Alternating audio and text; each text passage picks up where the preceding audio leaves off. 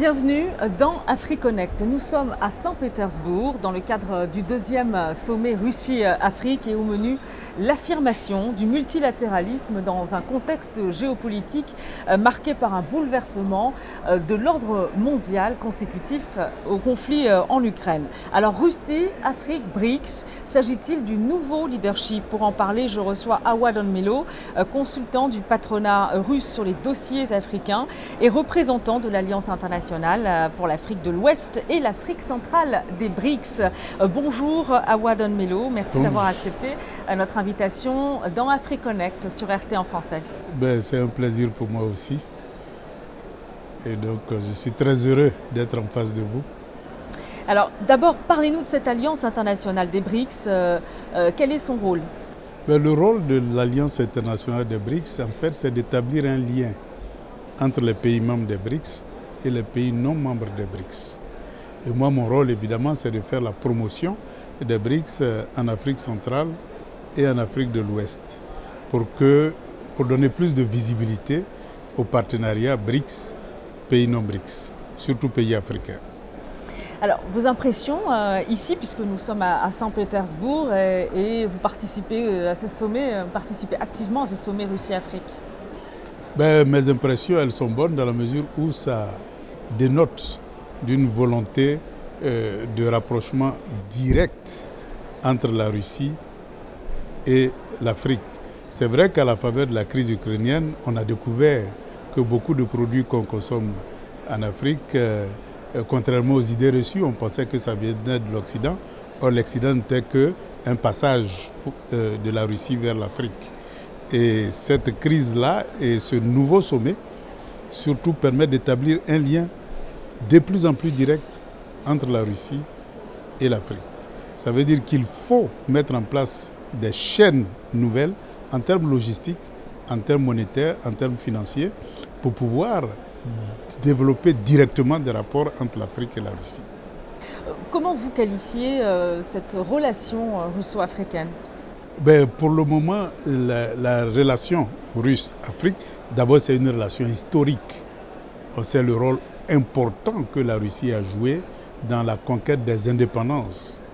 Même avant ça, on sait le rôle que la Russie a joué contre la volonté esclavagiste de l'Occident, en prenant un, Africain et en faisant de lui un ingénieur et un général de l'armée russe. Donc on connaît ces relations-là entre l'Afrique et la Russie.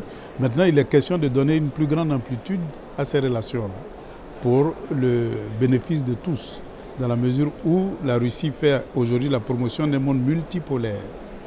Et cette promotion d'un monde multipolaire rencontre l'adhésion de la volonté des peuples de se soustraire davantage des dominations, mais de créer un pôle autonome de développement pour que l'Afrique puisse prendre son destin en main par ses enfants et pour ses enfants. Est-ce qu'il faut parler d'attraction euh, russo-africaine? Aujourd'hui, je dirais qu'il y a une forme d'attraction idéologique d'abord, puis politique, et ensuite, euh, le développement suivra. Je dirais le développement économique, le partenariat économique suivra. Mais l'attraction idéologique est très forte. La volonté d'un monde multipolaire rencontre un écho énorme en Afrique. Alors c'est vrai qu'on parle de multipolarité, mais euh, ça va aussi de pair avec le leadership. Euh, quelle est votre perception de cette dynamique vers la multipolarité et vers le sud global? Justement, c'est qu'on a eu quelques exemples. On a eu par exemple le cas de la Côte d'Ivoire qui a subi, euh, je dirais, une agression de l'armée française et qui a empêché la Côte d'Ivoire de mettre en œuvre sa politique à travers le président Laurent Gbagbo.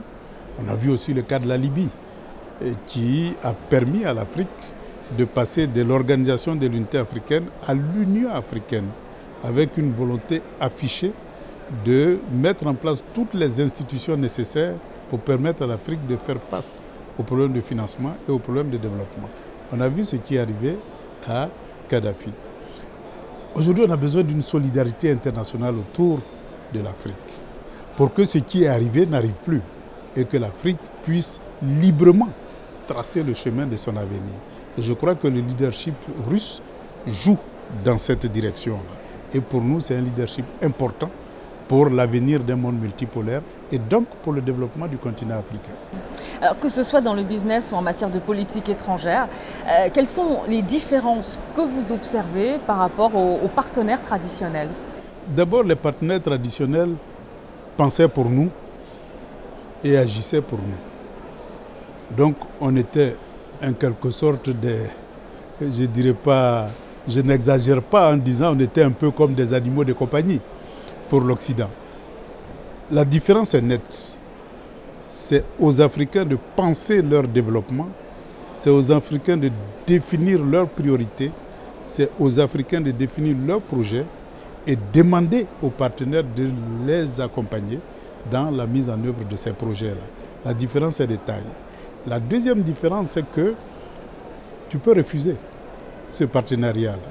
Tu as le droit de refuser, tu as le droit de dire non sans que euh, une bombe ne tombe sur ta tête. Et donc cette liberté-là nous permet aujourd'hui de définir et de penser notre développement par nous-mêmes et pour nous-mêmes. Et ici, à Saint-Pétersbourg, euh, vous avez le sentiment que vous parvenez euh, à, à, exprimer cette liberté? Exactement. C'est cette liberté-là qui est beaucoup plus ressentie pour nous, dans la mesure où on sait exactement ce que nous voulons et on sait qu'on a des partenaires qui sont à notre écoute et on sait qu'ils feront ce qu'ils peuvent. Ça ne veut pas dire qu'ils doivent prendre en charge tous nos problèmes, mais ce qu'ils peuvent faire dans le cadre de la solidarité internationale pour le développement de l'Afrique, eh bien chacun jouera sa partition. On n'attendra pas tous deux. On a notre part de responsabilité aussi, mais on a la part de responsabilité de toute l'humanité, parce que la science et la technique, ça s'acquiert. Le savoir-faire, ça s'acquiert. Et nous avons besoin du savoir et du savoir-faire pour prendre en charge notre destin. Alors je disais, euh, quelles sont les différences euh, par rapport aux partenaires traditionnels et par rapport à la Chine qui investit massivement euh, sur le continent et qui fait partie aussi de cette dynamique vers le sud global? Exactement. La Chine, évidemment, est un partenaire, je dirais aussi historique du continent africain. La Chine a décidé depuis longtemps d'investir massivement en Afrique, mais dans une logique gagnant-gagnant. Dans la mesure où les projets qui sont définis le sont par les Africains eux-mêmes. C'est une différence de taille et nous négocions soit à travers les expertises que nous avons, soit à travers nos chefs d'État, pour que nous puissions mettre en œuvre ces projets-là.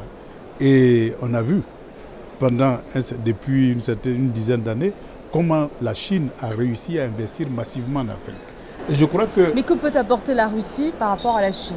La, la, Russie a des spécificités.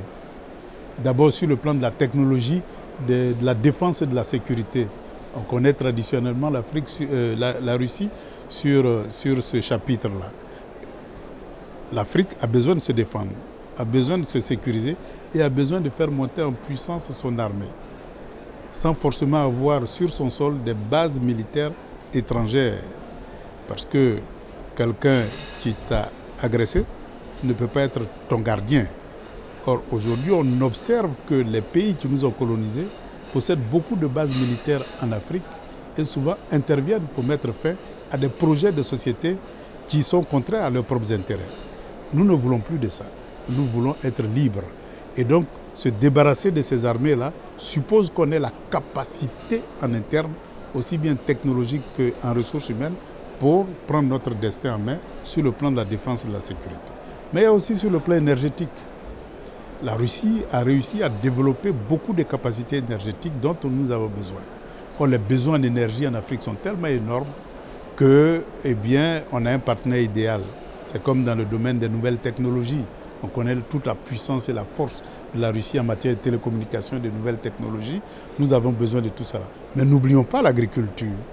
La force de la Russie, on la découvre à travers la crise ukrainienne.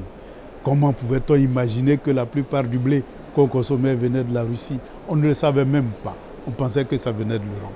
Comment pouvait-on imaginer que l'engrais qu'on utilisait en Afrique venait de la Russie?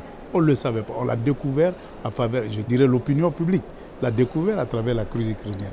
Ça veut dire qu'en matière d'agriculture, de développement agro-industriel, eh bien, la Russie a beaucoup apporté au continent africain. Alors, euh, il y a ce sommet euh, Russie-Afrique et puis un rendez-vous important aussi qui vous concerne particulièrement, c'est le sommet des BRICS. Ce sera en août.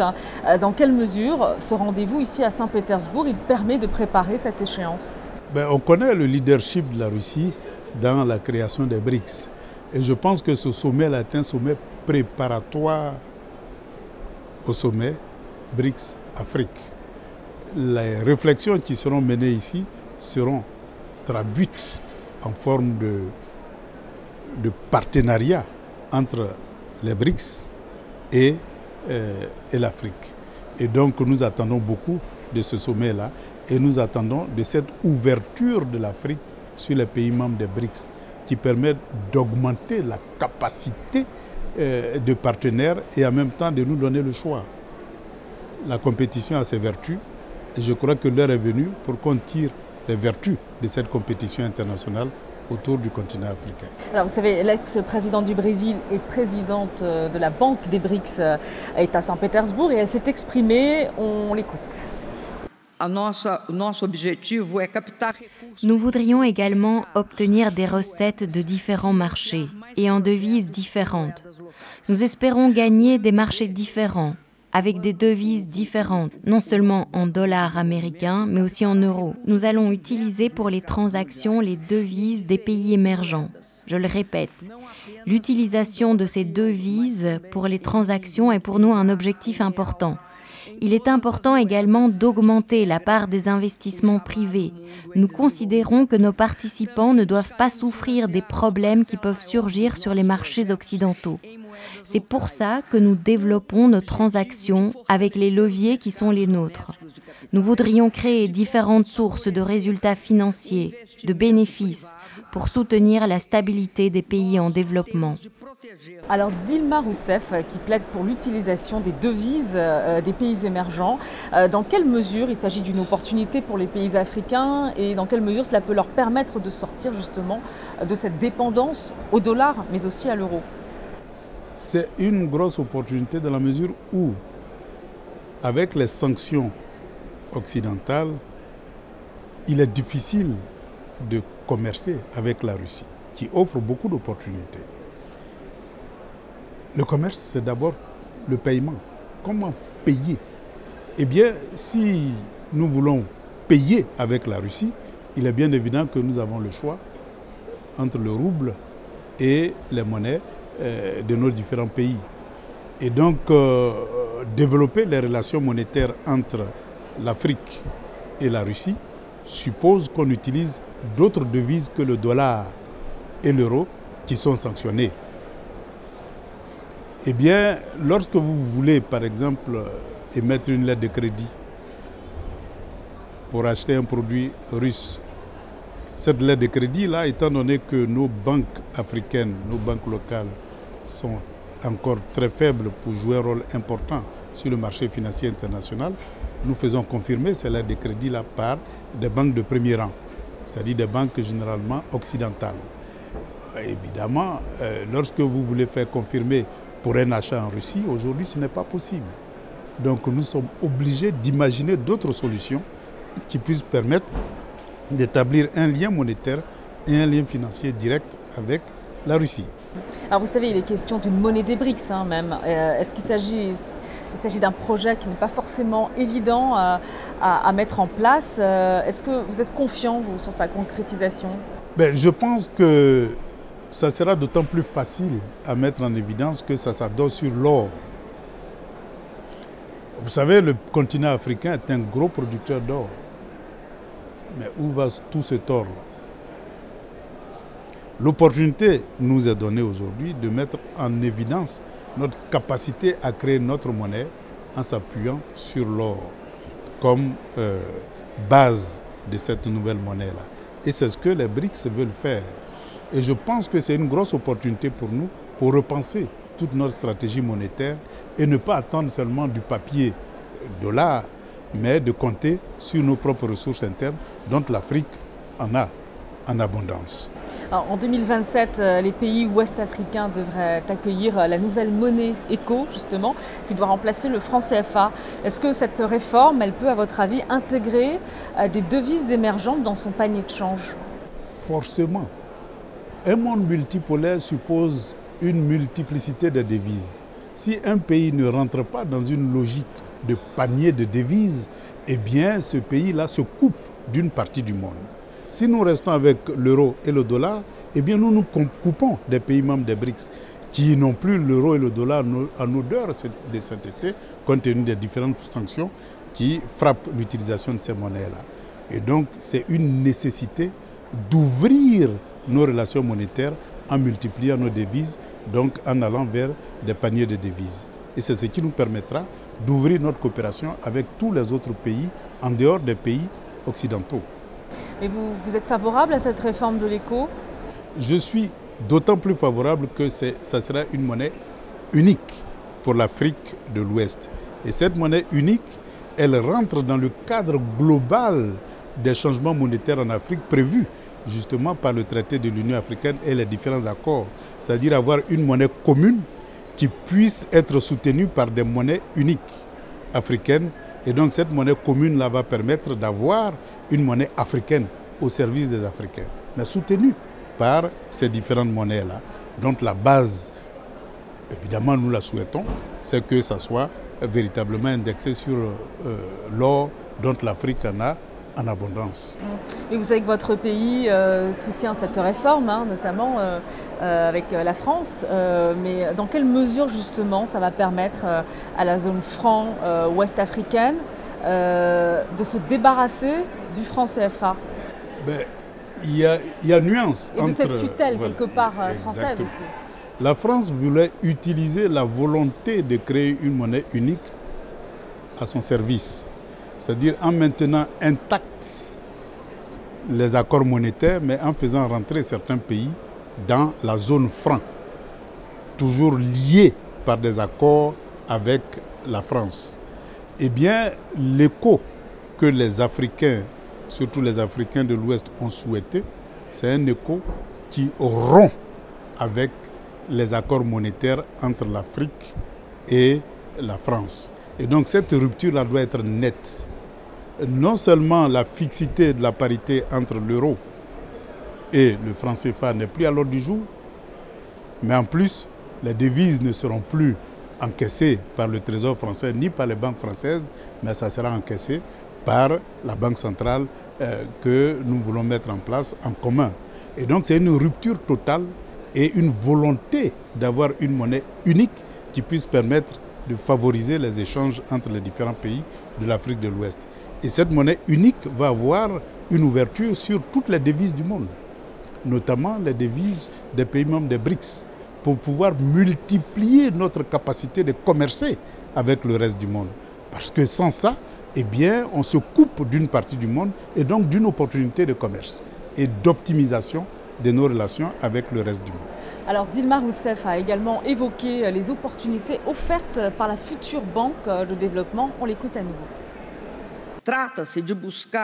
Nous devons consolider notre banque pour qu'elle devienne une plateforme qui permettra aux pays du Sud de se développer.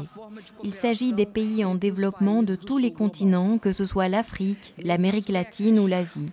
Ces pays sont nos partenaires stratégiques. Nous augmentons le nombre de nos partenariats, de nos actionnaires et nous élargissons l'envergure de nos projets. Nous voulons nous réaffirmer dans les régions. Nous voulons travailler avec tous les pays qui font partie de notre banque et qui sont partenaires de notre banque. Nous souhaiterions chercher de nouveaux partenariats et ne pas nous limiter à de grands projets, mais aussi à des entreprises du secteur privé. Alors cette banque des BRICS, on la présente euh, comme une alternative aux bailleurs de fonds traditionnels. Euh, quelles sont ses ambitions en Afrique?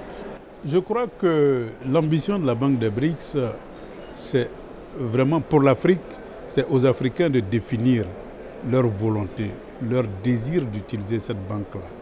Et je pense que les Africains, en créant l'Union africaine, ont mis en place l'agenda 2063 qui définit les grosses infrastructures qui vont permettre à l'Afrique de euh, mettre en œuvre sa politique des zones de libre-échange. ces grosses infrastructures-là, que ce soit des infrastructures routières, ferroviaires, télécommunications, énergétiques, etc., ces grosses infrastructures-là peuvent être financées par la Banque des BRICS. Eh bien, ça permettra de créer les conditions du développement industriel, mais aussi le guichet, la volonté d'aller vers l'utilisation de cette banque-là pour soutenir des initiatives privées, eh bien, ça sera un élément important pour que le développement des infrastructures entraîne le développement industriel. Parce que l'Afrique a besoin de passer d'une économie primaire faite de matières premières à une économie secondaire et tertiaire faite de transformation de ces produits, ces, matières premières en produits finis, mais aussi être capable de produire sur son sol tout ce qu'elle a l'habitude d'importer du reste du monde. Parce que nous avons toutes les ressources pour le faire. Et nous avons les talents. Les 60 années d'indépendance nous ont permis de former des talents à travers le monde entier et dans tous les domaines. Il est question de faire appel à cette expertise africaine-là pour que cette expertise-là soit au service du continent africain pour passer d'une économie primaire à une économie secondaire et tertiaire. Alors justement, euh, on a entendu Dilma Rousseff, euh, euh, la Banque des BRICS ne va pas se limiter seulement au soutien des grands projets structurants, mais également elle va s'orienter vers le soutien au, secteur privé. alors quelles sont les prochaines étapes pour soutenir le secteur privé africain? Je pense que l'exemple de l'Afrique du Sud est là pour nous instruire. la Banque des BRICS opère déjà en Afrique du Sud en ouvrant des lignes de crédit à des banques, à des banques classiques, des banques commerciales. Et ces banques commerciales-là utilisent ces lignes-là pour soutenir des activités de production. Cet exemple-là peut servir euh, au reste du continent africain pour que les banques des BRICS ne soient pas seulement là pour financer des infrastructures, mais puissent financer le passage d'une économie primaire à une économie secondaire. Et c'est ça l'ambition des différents pays africains d'industrialiser le continent. Et un levier important, ce sera la Banque des BRICS qui peut accompagner l'Afrique dans cette volonté d'industrialisation du continent africain. Bon, vous savez que dans les économies euh, et les marchés africains, euh, il y a encore beaucoup, beaucoup d'informels, hein, notamment en Afrique euh, de l'Ouest, en Afrique centrale. comment cette banque, comment les BRICS, à travers cette banque, vont permettre de structurer le système bancaire et financier africain? Je crois qu'il y a beaucoup d'initiatives déjà quand vous prenez des pays comme l'Afrique du Sud, des pays comme euh, le Ghana, des pays comme la Côte d'Ivoire, d'autres pays africains, eh bien, commencent à structurer leur secteur informel par l'introduction d'abord de la digitalisation. Vous savez, aujourd'hui, avec euh, euh, le téléphone, on peut faire beaucoup d'opérations monétaires, mais aussi d'opérations administratives, se formaliser, se mettre en ligne, etc. etc. Et donc, c'est un moyen de passage de l'informel au formel. Mais il y a un élément important que tous les pays africains aujourd'hui font, c'est d'abord de commencer à rendre formelle la propriété foncière. Parce que jusque-là, quand vous allez en Afrique, quelqu'un dit voilà ma parcelle de terre, mais aucun document ne lui donne cette propriété-là. Établir des documents pour en être euh, propriétaire d'une manière formelle, c'est déjà la base. Et sur cette base-là, on peut rendre officiel toutes les activités qui se mènent sur ces parcelles-là pour qu'on puisse quitter l'informel et les nouvelles technologies nous offrent une grosse opportunité d'accélérer le développement de la formalisation de nos différentes économies. Et en créant des pôles de développement, en créant des espaces économiques, en euh, mettant en place des services qui puissent permettre aux opérateurs informels de se formaliser et de rentrer dans des cadres formels. Il y a beaucoup d'expériences en Afrique qui nous donnent une orientation claire qu'il faut pour passer d'une économie informelle à une économie formelle.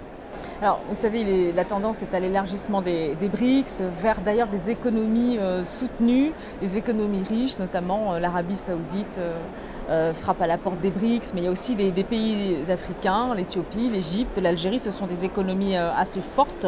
la question, c'est de savoir finalement, est-ce que les pays africains dont les économies sont beaucoup plus faibles ont des chances eh ben, d'intégrer les, BRICS ben, Les pays africains, idéologiquement, sont déjà, je dirais, membres des BRICS. C'est-à-dire cette volonté de multipolariser le monde, eh bien, c'est une volonté qui est forte en Afrique. vous voyez un peu tout le soutien que la jeunesse apporte à tous les chefs d'État qui empruntent le chemin de la souveraineté. C'est très fort et c'est très parlant. Et la volonté d'intégration aussi est très forte et très parlante. Donc idéologiquement, l'Afrique est déjà, je dirais, membre des BRICS. Maintenant, il faut que les conditions soient beaucoup plus souples pour permettre aux pays africains d'accéder aux BRICS. Les critères sont, les critères Jusque-là, c'était des critères de pays émergents, c'est-à-dire PIB, enfin des critères vraiment chiffrés. Aujourd'hui, les critères idéologiques, à mon avis, doivent être pris en compte, à savoir la volonté d'aller vers un monde multipolaire. Et cette volonté-là doit être un des critères importants, ce qui permettra d'accélérer l'adhésion euh, aux BRICS et donc de faire des BRICS une alternative au monde unipolaire que propose le monde occidental. Alors j'ai cité les, trois candidats euh, africains, l'Éthiopie, l'Égypte, euh, l'Algérie. Est-ce qu'il faut s'attendre à des annonces, à un choix même lors du prochain sommet des BRICS en, août? Ben, je ne suis pas dans le secret des dieux, mais je pense qu'il y a beaucoup de, de signaux qui montre que nous allons vers une ouverture vers d'autres pays africains. comme c'est par consensus, attendons pour voir euh, le résultat final. Merci beaucoup à vous, Awadon Melo. Je rappelle euh, que vous êtes le représentant de l'Alliance euh, internationale pour l'Afrique de l'Ouest et l'Afrique centrale des BRICS. Merci. Merci beaucoup. Et merci à vous de nous avoir suivis. À très bientôt pour un nouveau numéro d'AfriConnect sur RT en français.